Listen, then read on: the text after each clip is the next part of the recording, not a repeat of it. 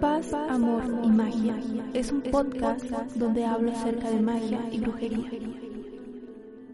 Te cuento mi experiencia y te doy consejos y tips para acompañarte en tu camino espiritual. Bienvenidas, brujas y brujos. Paz, amor y magia. Y magia. Hola, personitas mágicas del Internet. Yo soy Lida y te doy la bienvenida a un nuevo episodio de este podcast.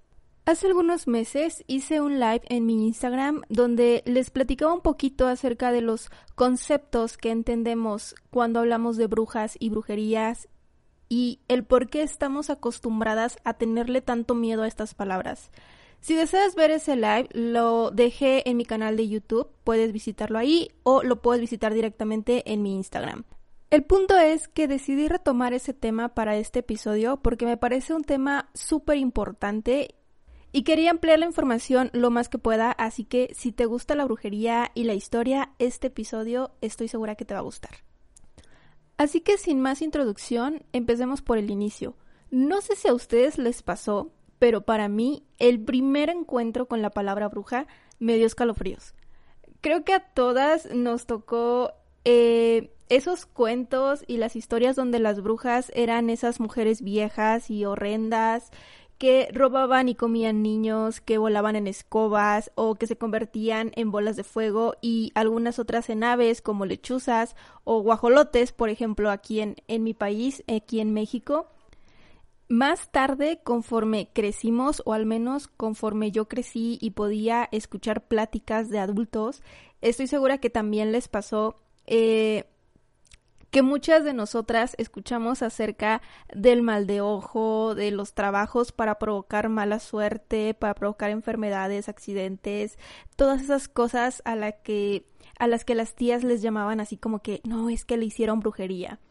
Y si se nos ocurría preguntar qué era una bruja, además de la imagen que ya les describí hace rato que, que teníamos como muy fija y muy firme de los cuentos o de las películas, Ahora también sabíamos que eran mujeres que adoraban al diablo, que tenían muñecos a los que les enterraban alfileres, que hacían cosas raras en los cementerios a las cuales les llamaban brujerías. Y a todo este concepto le podemos mezclar eh, esa imagen de la bruja de las películas gringas, ya saben, que a final de cuentas no variaba mucho de lo que se escuchaba en casa, ¿no? Entonces, creo que el primer contacto que tuvimos con la palabra bruja o con la palabra brujería a muchas de nosotras nos causó terror, nos causó espanto, nos causó incomodidad. Es por eso que la idea con la que crecimos acerca de las brujas y la brujería está tan relacionada con algo maligno. Y, y a final de cuentas, cuando llegamos a esa parte de querer entender qué es realmente una bruja es cuando nos preguntamos de dónde vienen todos estos mitos o de dónde vienen todas estas referencias y qué tan ciertas son. Así que para poder hablar de brujas y brujería vamos a tener que irnos muy, muy atrás, tan atrás como las civilizaciones mismas. Y vamos a situarnos en el antiguo Egipto alrededor del año 3100 antes de Cristo, no sé, es una aproximación. Si hablamos de esta civilización, estoy segura que todas tenemos en mente las grandes pirámides, la organización social y política, pero también pensamos inmediatamente en su religión y obviamente pensamos en los sacerdotes y en las sacerdotisas, hombres y mujeres con grandes conocimientos místico-mágicos sobre los cuales se edificaba la vida diaria. Aunado a esto, tenemos todo el conocimiento de lo que podemos definir como medicina natural, la observación del cielo, de la naturaleza y la creación de mitos y leyendas para tratar de explicar la existencia misma. Es justamente el antiguo Egipto a quien se le otorga el punto de partida del pensamiento hermético, siendo así la cuna de la magia y la brujería. En algún momento recuerdo que en algún documental escuché que se encontraron papiros con una especie de oración para otorgar favores, tales como el amor de un hombre, siendo esta prueba de los primeros hechizos y de que en ese antiguo Egipto ya se utilizaba toda esta metodología mágica o, o como queramos llamarla. Lo más curioso es que sucedía algo similar en todas las culturas alrededor de todo el mundo. Cada cultura o civilización tenía sus propias creencias y sus propias prácticas para realizar cambios en la realidad, y todas estas civilizaciones combinaban dichas creencias sobre el manejo de energías con el uso de elementos naturales y la intervención directa de sus deidades. Para todas ellas, estas formas de obtener resultados, cualquier tipo de resultados, desde el amor de una pareja, la victoria en las batallas, cosechas prósperas, clima oportuno, salud, etc., era algo normal y cotidiano. Y por supuesto, no todos contaban con el conocimiento necesario. La mayoría de este conocimiento se pasaba de generación en generación, y cuando esa generación se rompía, se buscaban iniciados o aprendices o discípulos con el supuesto don para que así todo este conocimiento no se perdiera. Justo de esta manera tenemos a las sacerdotisas, adivinas, chamanas, curanderas y sabias ocupando un lugar importante en cada una de estas civilizaciones. Todo estaba muy padre, todo estaba muy cool, pero llegó el siglo II después de Cristo aproximadamente y con él la aparición del cristianismo. Y para nadie es un secreto que fue precisamente el cristianismo el causante de la caída de los grandes templos edificados, por ejemplo, en Grecia, en Roma.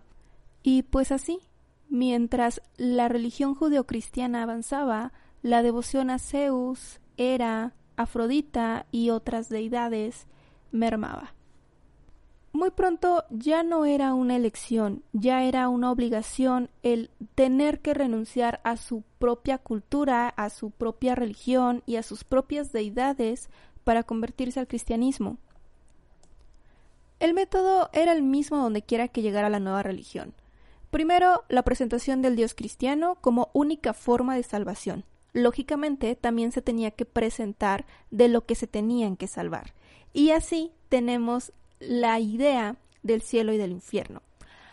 Y pero por supuesto que es aquí donde aparece el Señor de las Tinieblas, con cualquiera de sus nombres, diablo, Satanás, o como quieran llamarlo, eh, haciendo referencia a esa contraparte de Jesucristo o de Dios mismo, dándonos a entender que era justamente de quien teníamos que huir. Posteriormente suplantaban festividades, tradiciones y deidades. Muchas fiestas católicas tienen raíces paganas, como se les llama a aquellos pueblos no creyentes.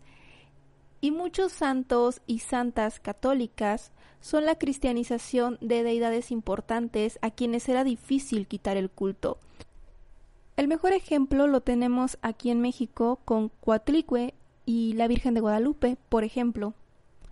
En fin, si todo este cóctel de novedades no funcionaba, entonces entraba la violencia. Destruían templos y representaciones de las deidades, y comenzó la imposición a base de muerte y sangre.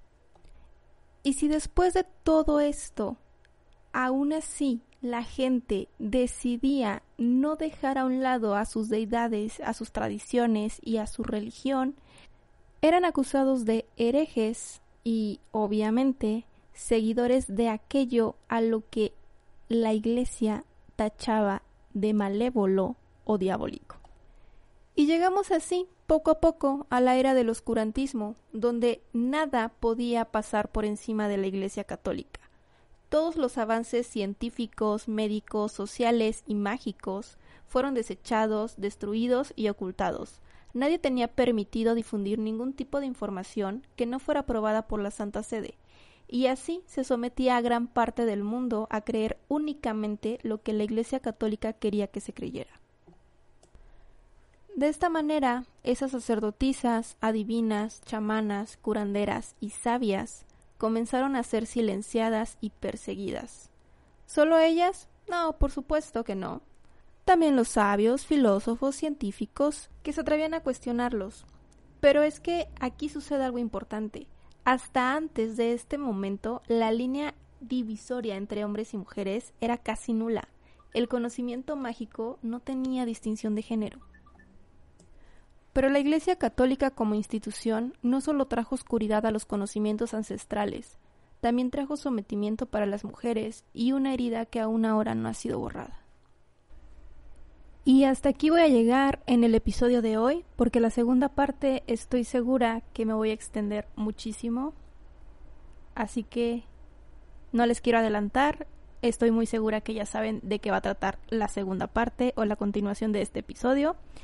Así que no se lo pierdan.